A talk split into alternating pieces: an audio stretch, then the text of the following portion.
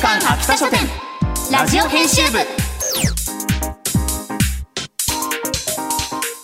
こんばんは。週刊秋田書店ラジオ編集部。編集部員の赤崎千夏です。こんばんは。同じく編集部員の伊藤健人です。漫画が大好きな私たちが編集部員となって秋田書店の漫画作品の魅力をお伝えしていく番組。それが週刊秋田書店ラジオ編集部。ははい。今日は早速メールを一通紹介します。お願いしラジオネーム即興オーケストラさんからいただきました。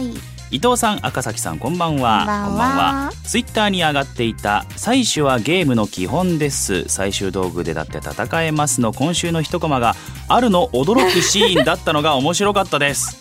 はい漫画を読んでいてなんでこんなに時間をかけて驚いているんだろうと個人的にじわじわ来ていたシーンだったので何かの伏線なのか今後が楽しみですということでそう。そうなんだよね。時間をかけてっていう表現ぴったり。そうですね。1ページ使って。45コマ1ページ使って。そう果たしてどうなのか。こんなにそう驚き方したら何かあるんだろうかっていうのはやっぱ感じるしあってほしいなっていうはい。気持ちだよねって我々もあの収録に来た時点で言っずったと言ってましたもんね。そうそうあれ？何だったんだろうね。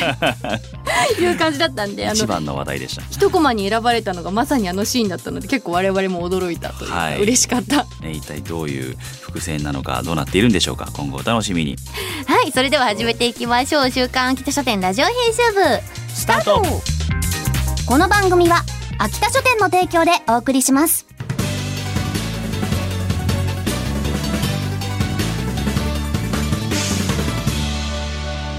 週刊秋田書店ラジオ編集週刊秋田書店編集部会議。部ここからは様々なテーマに沿って取り上げた漫画作品を編集部員の私たちがあれこれ掘り下げていくコーナーです。今回のテーマはこちら。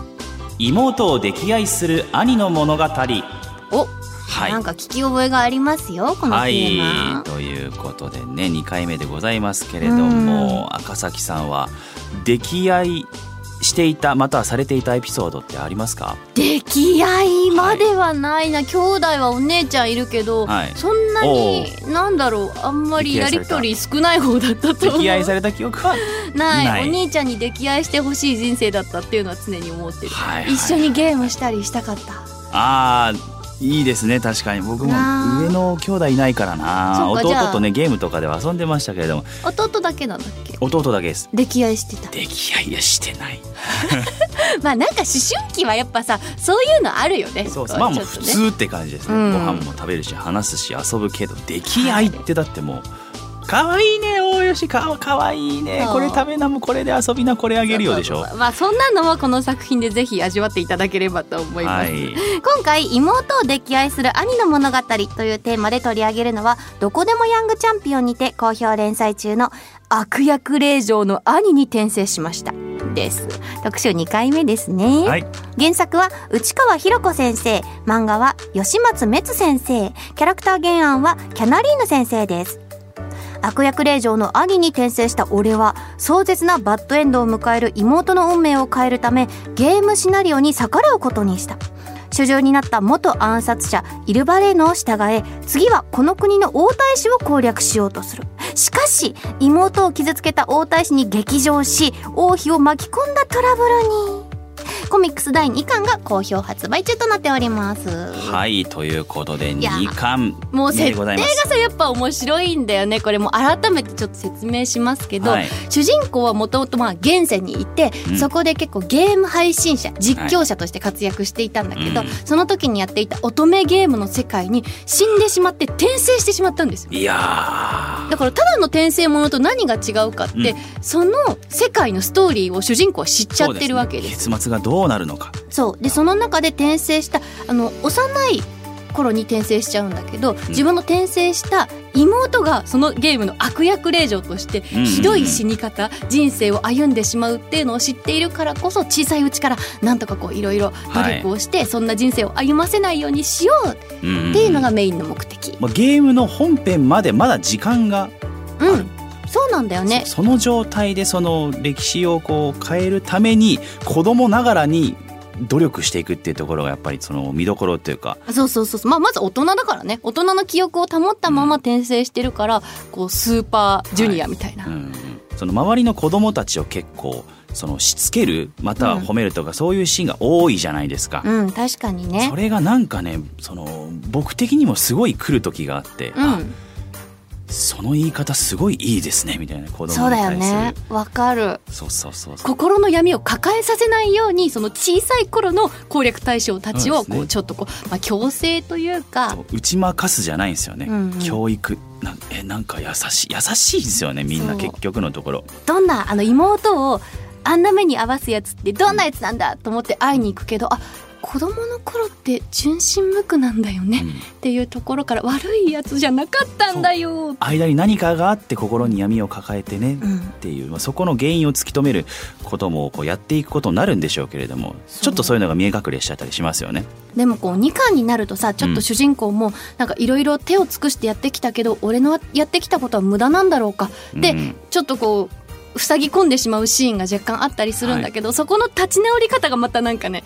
いいよね。そうですね。自分たちがこう正すためにいろいろ奔走していた人に逆に助けられたりとか、そういうシーンも出てきますから、ね。またちょっと一巻とは違った展開がね連続してきてとてもまた心温まりますからやっぱり、うん。そう。2巻に関しては結構違うキャラクターのお当番感みたいな感じもあって。あそうだね。他のその将来攻略対象になるうん。キャラが出てきて、その子たちとの関わりみたいなのもね。ちょっと男同士の友情というのか絆みたいなところも描かれますのでそのあたりもうん。楽しいと思います。でも私さこの物語で一番楽しみなのはさ、うん。その乙女ゲームでいうヒロインが出てきた瞬間がすごい楽しみ、はい。はいはいはい、だからはい。その乙女ゲームのヒロインが出てきて、そうまだね。そうその攻略対象とくっついて悪役令嬢がひどい目に遭うっていうストーリーだからさ、まだそこが出てきてないから。まだゲーム本編に行ったらまたちょっとすごい展開が待ってそうですけれども。そう今まで築いてきたものがガラガラと崩れてしまうのか、全然違う物語に書き換えられていくのかっていうのはすごい楽しみなところですね。はい。ということで、えー紹介してまいりました、えー今回ご紹介した「悪役令嬢の兄に転生しました」のコミックス第1巻を抽選で2名様にプレゼントいたします。また作品の試し読みや僕たちが漫画の一コマを演じている今週の一コマなど詳しくは番組公式ツイッターをご覧ください。そして11月22日発売のどこでもヤングチャンピオン12月号は新谷真由さんの表紙が目印です。ぜひチェックしてください。以上「週刊秋田書店編集部会議」でした。